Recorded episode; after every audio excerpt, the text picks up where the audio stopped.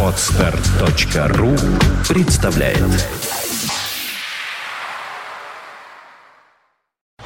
You are listening. You're listening to Internet Radio Fontanka FM. Fontanka FM. Добрый день, вы слушаете радио Фонтанка КФМ. В эфире программа «Виват История» в студии ведущей программы Сергей Виватенко. Добрый день, Сергей. Здравствуйте, Александра. Здравствуйте, дорогие друзья. Программа выходит при поддержке компании «Весткол». «Весткол» всегда на вашей стороне.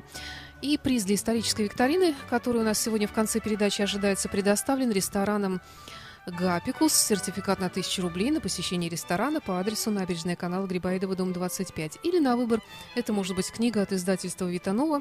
Витанова «Хорошие книги о хороших людях». Сергей, сегодня у нас операция «Багратион». Я Да, мы готова сегодня- слушать. Спасибо, Саша. А, Дорогие друзья, ну вот э, в эти дни мы празднуем 70-летие этого сражения, великого сражения, битвы э, Второй мировой и Великой Отечественной войны. У нас, к сожалению, даже не знаю почему, эта операция, ну, она не очень знаменитая, что ли, как на другие, там, битва за Москву, Сталинградская, Курская битва. Конечно, они все великие битвы и прочее. Но вот почему-то какая-то вот немножко пониженная планка. А сражение-то оно, конечно, знаковое. Абсолютно. А, итак, оно началось 22 июня 1944 года. То есть тоже достаточно, дорогие друзья, знаковое время. 22 июня. Через три года после началась война. И вообще, если честно говорить, очень много похожего. Но если 22 июня 41 года немцы нам устраивали кол- котлы, прорываясь там по некоторым балконам, там, да, уничтожая нас и заставляя отступать, а, и мы потеряли Белоруссию и Прибалтику, то как раз через три года все получилось наоборот. Мы уже начали наступать, мы освободили и быстрее освободили, а потери немцев были такие же катастрофические, как у нас в 1941 году. А почему операция названа «Багратион»? Ну, вообще, если... Да, давайте сейчас спросим, дорогие друзья, что операция «Багратион», если мы с вами были бы в школе бы в 46 году учились бы, или в 53-м, то нам, конечно, бы объяснили, что операция «Багратион» — это начало так называемых 10 сталинских ударов. То есть наступательные операции Красной Советской Армии 44-45 года получили название 10 сталинских ударов. А какое отношение к ним Сталин имел? Конечно же, прямое. Но разговор даже сейчас не про Сталина. Действительно, это, скажем так, целью, целью этого сражения было освобождение Белоруссии. Как, как можно э, дальше отодвинуть фронт, э, приблизить его, наоборот, к Берлину, потому что именно через Белоруссию ближайший путь на Берлин. Берлин – это окончание войны. Операция «Багратион» получила название в честь князя Петра Ивановича Багратиона, известного героя, ну, известного отечественного военачальника конца 18-го, начала два- э, 19 века. Я думаю, все его прекрасно знаете, разговора нет. А почему Багратион? Какое отношение он имеет к Белоруссии? Ну, воевал, конечно, во время войны 19 года. А так, в принципе, ничего не имеет. Просто, дорогие друзья, надо понимать, как, подру- как еще назывались сражения этого периода. А сражение, например, э, э, была операция Кутузов, операция Румянцев. Да? То есть операция Багратион. То есть не неожиданно грузин Джугашвили предложил назвать грузином Багратионом, а это было просто одно из сражений, да, которое назвали честь великого русского военачальника. Конечно, Петр Иванович Багратион, он герой, сто процентов. Он не только знаменит нам по войне 19 года или по роману «Война и мир». То есть он э, начал свою, э, свою карьеру на Кавказе, в Чечне, Э, Затем воевал под командованием Суворова, Суворов его ценил. И, конечно, знаменитый швейцарский поход, где Петр Иванович был все время с Александром Васильевичем Суворовым. Так или иначе, главным военачальником, который был у нас, который разрабатывал это наступление, был Константин Константинович Рокоссовский.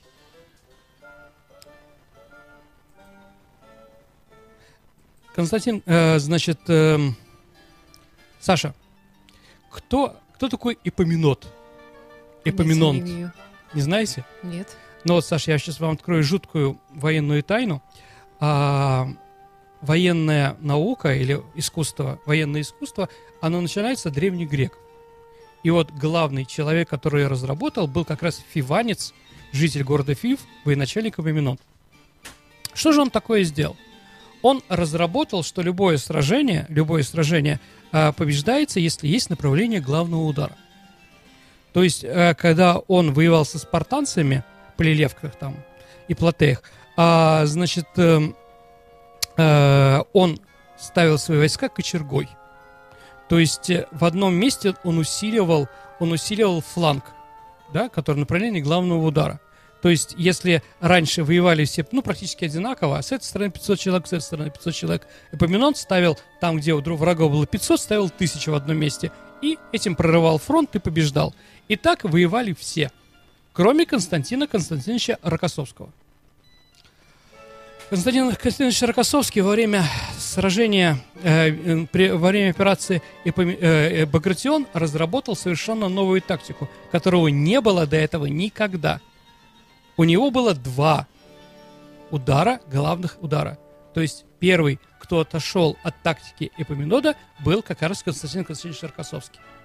По-разному. Можно его назвать гениальным военачальником, а Константин Константинович, по моему мнению, лучший российский военачальник Второй мировой войны. Мы, может быть, дорогие друзья, с вами еще а, поговорим о военачальниках Второй мировой, Великой Отечественной войны наших. И мы посмотрим, кто из них лучше, кто сильнее, кто талантливый и прочее. Да? Конечно, у нас плеяда.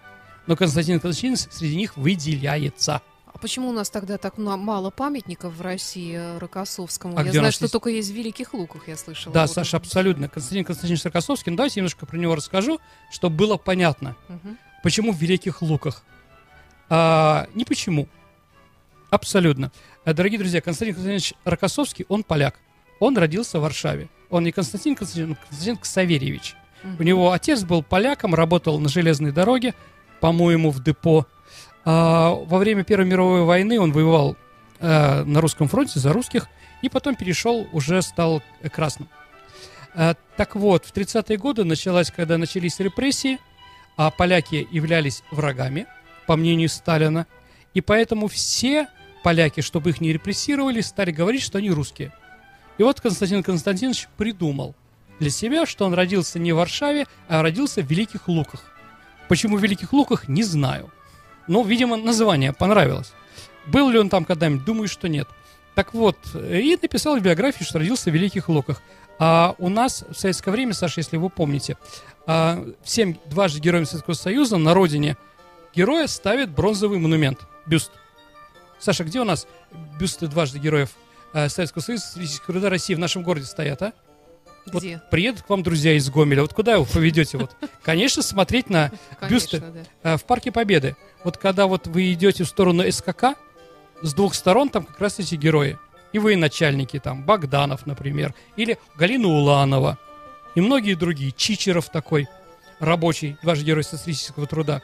Так вот, памятник поставили в Великих Луках, хотя никакого отношения Рокоссовский к Великим Лукам не имел. Ну, памятник эпохи, понимаете. Конечно, у нас есть памятник Жукову. Я думаю, что памятник Рокоссовскому тоже нужно когда-нибудь поставить. Он же ведь тоже на лошади принимал парад, если вы помните, вместе с Жуковым, да? Итак, Э, судьба у него была достаточно жестокая из-за того, что он был поляк, из-за того, что были репрессии в армии, его арестовали. Он находился в тюрьме, его там, скажем так, очень сильно били, у него были выбиты все зубы передние. Эм, но когда уже ближе к войне, его выпустили. То есть несколько человек выпустили э, из тех военачальников, да ему повезло. После войны, после войны тоже интересный поворот – вспомнили про его национальность уже с положительной стороны и сделали его министром обороны независимой народной Польши. И вот он там до 1956 года, до смерти президента Берута, был э, министром обороны. После того, как Берут умер, а э, пришел к власти Гамулка такой, э, польский коммунист, его попросили домой. И вот он с горечью говорил своим друзьям, меня выгнали из России, потому что считали себя поляком. А из Польши выгнали, потому что считали меня всегда русским. Ну, он герой, самый настоящий герой, и о нем еще, думаю, мы поговорим. И вот он разработал. Я думаю, вы все, дорогие друзья, смотрели фильм э, «Освобождение», где э, направление главного удара называется эта часть, где Рокоссовский говорит Сталину, что надо наступать в двух местах, а его дважды Сталин отсылает в другую комнату, чтобы он подумал хорошо. Саш, не помните? Ну, было, было такое. Было ли это? Рокоссовский в, своем, в своих воспоминаниях об этом пишет, что было. Но, дорогие друзья, тут надо тоже понимать, что это было 22 мая. А вот эта встреча Рокоссовского со Сталином, о которой пишет э, Константин Константинович. Но, дорогие друзья, утверждение его плана и операции «Багратион» было подписано 20 мая, то есть через два дня. То есть тут такой вопрос. Или Константин Константинович что-то путает, или я думаю, что уже всем было понятно, что, этот, что это, это, такое наступление уже начинается, и просто еще раз решили проверить Константин Константинович. В общем, не ясно.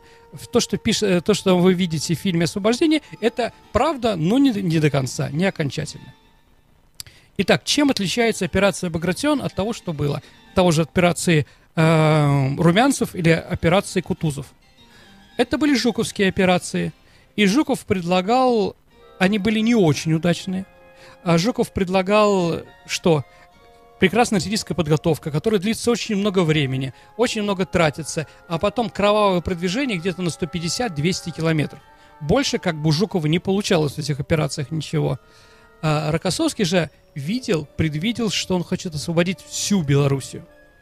Итак, 22 июня началась операция. Началась она под Витебском. Первое наше наступление, то есть это, давайте еще раз, операция Багратион состоит из ряда наступательных операций. Это тоже надо понять. То есть она была рассчитана на несколько ударов сразу. Вообще немцы, что они видели? Тут э, немцы, генеральный штаб, э, вы, наверное, знаете или не знаете, очень многие наши историки, очень много блогеров – различных в интернете всегда отзываются на книгу Типерскирха, это генерала-лейтенанта немецкого, а, «История Второй мировой войны». То есть это немецкий генерал, который воевал как раз а, в Беларуси, и он там пишет много, непри... скажем так, разной, ну, скажем, не то что ерунды, ну вот, если почитать немецких авторов, генералов, почему же они проиграли русским? Вот одно, да, вот надо какой делать вывод. Первое, русские коварны. Второе, плохие дороги. Третье. Нами командовал Гитлер. Четвертого. Ну непонятно, почему они такие упорные, эти русские. То есть плохо подготовились к принятию То есть, фашистов. Ви... Ну, как бы немцы, немцы вообще не понимают, как эти Ундерден Меншен вообще нас победили. И вот пытается все время сказать, это виновато, это не виновато, да? Знаете, что плохому танцору мешает. Вот немцам, меш... немецким военачальникам мешало все. Они не могут действительно сказать, что русские-то оказались, генералы оказались тоже мастеровитые. Русский солдат оказался тоже героическим. И вообще не надо бы, да, русская техника ни с чем не уступала, а в некоторых, э, в некоторых направлениях и посходила немецкую. Вот скажите это честно, да, что русские оказались, да, не тем орешком, который немецкий прусский гений мог разгрызть. Не разгрызли нас. Мы их победили. Так вот, тот же Таперскирх пишет тоже очень интересно.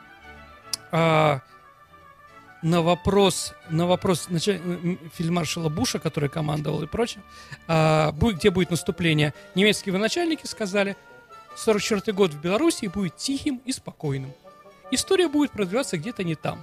И они разрешили, что русские будут наступать на Северной Украине через Ровно, потом ударом выход на Прибалтику через, Укра... через Польшу.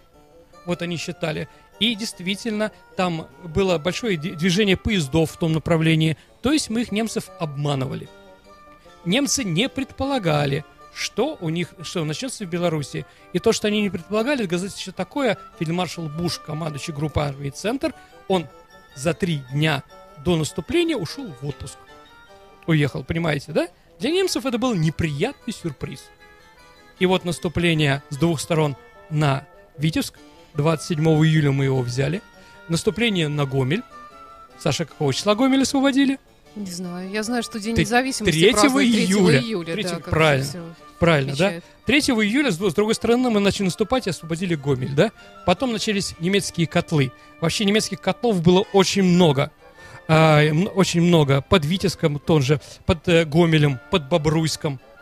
Немцы пытались выходить из, окружения, какие-то части выходили, прорывались, но потом в других местах их снова ловили в котлы, снова арестовывали и так далее и тому подобное. То есть катастрофа. Они не могли ничего сделать.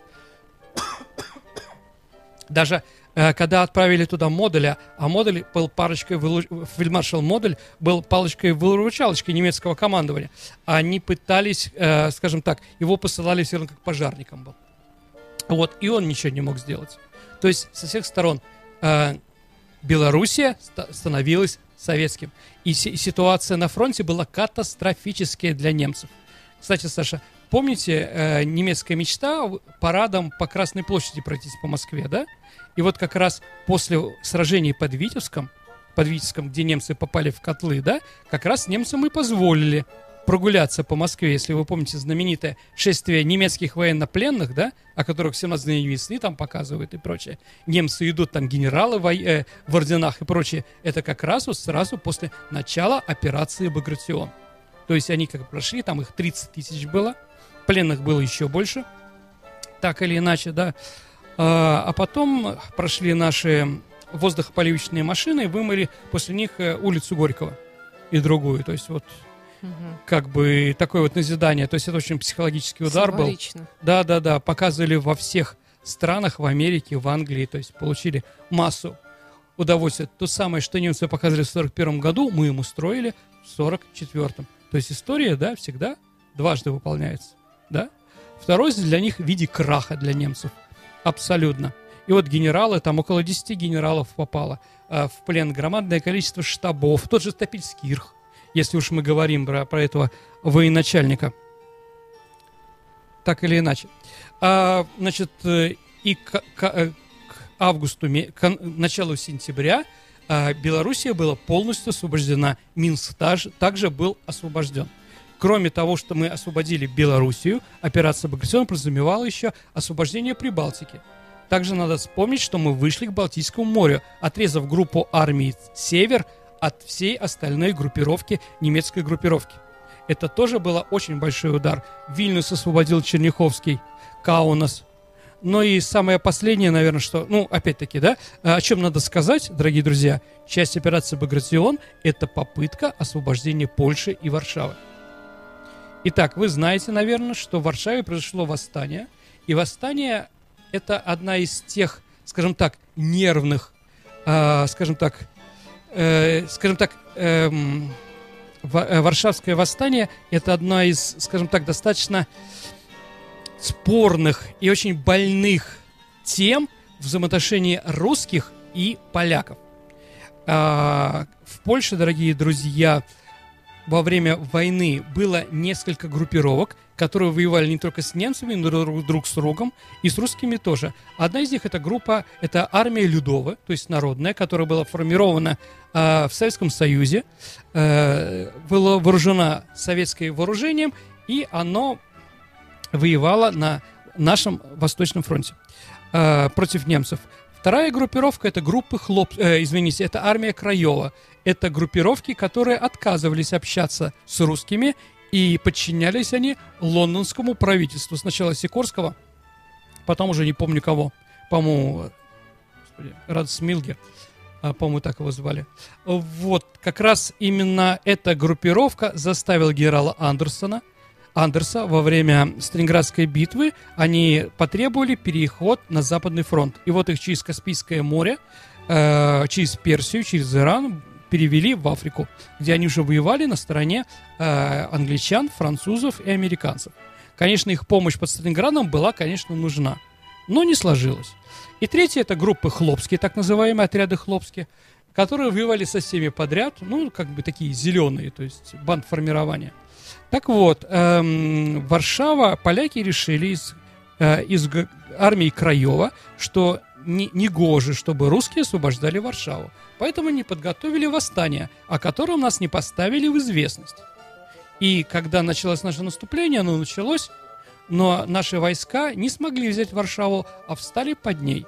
Потом эсэсовцы различных мастей и национальностей уничтожили это восстание, и поляки обвинили нас, что мы виноваты. Мы не виноваты, дорогие друзья. А, почему? Почему? Ну, потому что, э, скажем так, тоже интересно. Э, 31 июля пер- 30, э, именно поляки подошли, войско польское подошло к, к- э, к Висле и попытались через нее переправиться, но им не дали.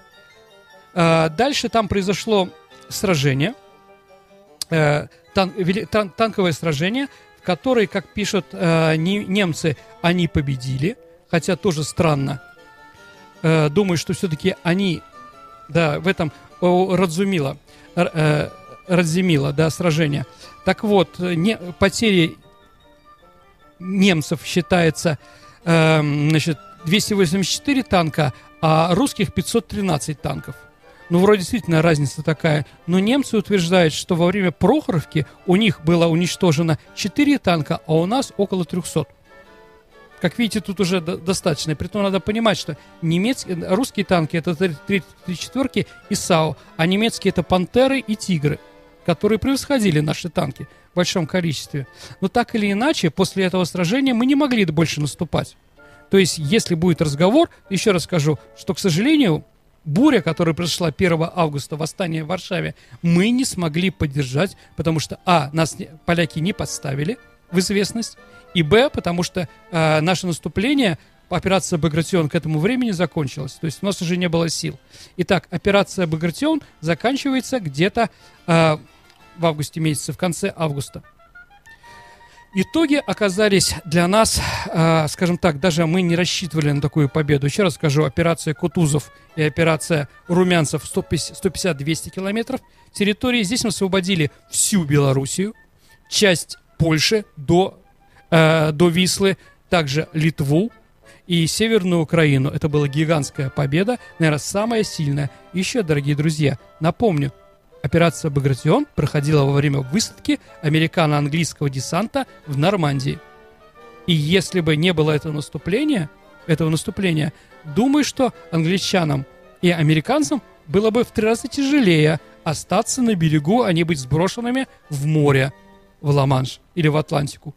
Понимаете, да? Эти, этим наступлением, этим наступлением мы заставили заставили немцев перебросить все свои резервы не из Фран... из э, которые у них были не во Францию, а именно в Россию и в Белоруссию.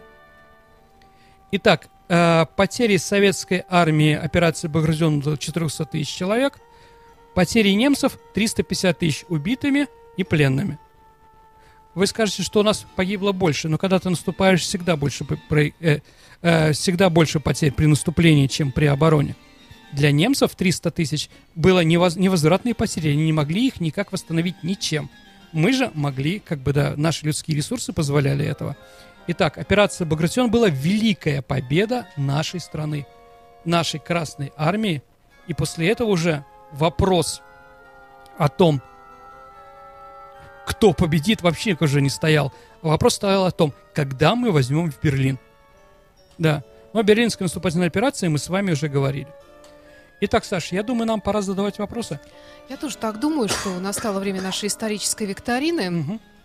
В последний раз у нас был вопрос о такой вот, кто из губернаторов Санкт-Петербурга родился во время Великой Отечественной Мы говорили войны. о переселении народов, дорогие да, друзья. в семье высланных из-под Ленинграда финнов. Угу. И что, кто-нибудь знает у нас? Да, у нас есть много правильных ответов. Ну, слава богу, вы да, знаете историю да. своих губернаторов, дорогие ну, друзья. вот один из Прекрасно. таких из первых, кто прислал, это Александр Андреев, наш слушатель, номер телефона на 921-954 начинается он. А, вы можете забрать наш Ответ-то правильный приз, какой? Да. А, Яковлев Владимир Яковлев, да, Анатольевич, абсолютно верно, да, он у нас из финской да, семьи. Да. Родился в Якутии во время... Ну, семья была выселена в том направлении. Итак, Саша, а теперь вопрос уже по операции Багратион. да. А, значит, скажите, за сражение какой реки, скажите, во время операции Багратион у, у какой реки отличились французские летчики? Ваши ответы можно оставлять на нашем сайте фонтанка.фм в специальном окошечке. Вопрос программы «Виват История». Он сейчас появится, это, этот вопрос здесь. Не забудьте представиться, назвать ваше имя, фамилию, указать номер телефона, и тогда мы сможем с вами связаться и объяснить, как вы сможете получить приз. Хотя, в общем-то, правила получения приза здесь же, э, в этом окошечке, тоже есть. Я напомню, что программа выходит при поддержке компании Весткол. Весткол всегда на вашей стороне, ну а приз у нас на выбор. Либо это сертификат на 1000 рублей на посещение ресторана «Гапикус» по адресу канал Грибоедова, 25, либо книга от издательства Витанова. Витанова «Хорошие книги о хороших людях». Спасибо, Сергей. В студии был автор Саша, ведущий программы спасибо Сергей большое, тоже Ватенко. И до встречи в эфире. До встречи, дорогие друзья. You are listening. You're listening to Internet Radio Fontanka FM. Fontanka FM. Скачать другие выпуски подкаста вы можете на podster.ru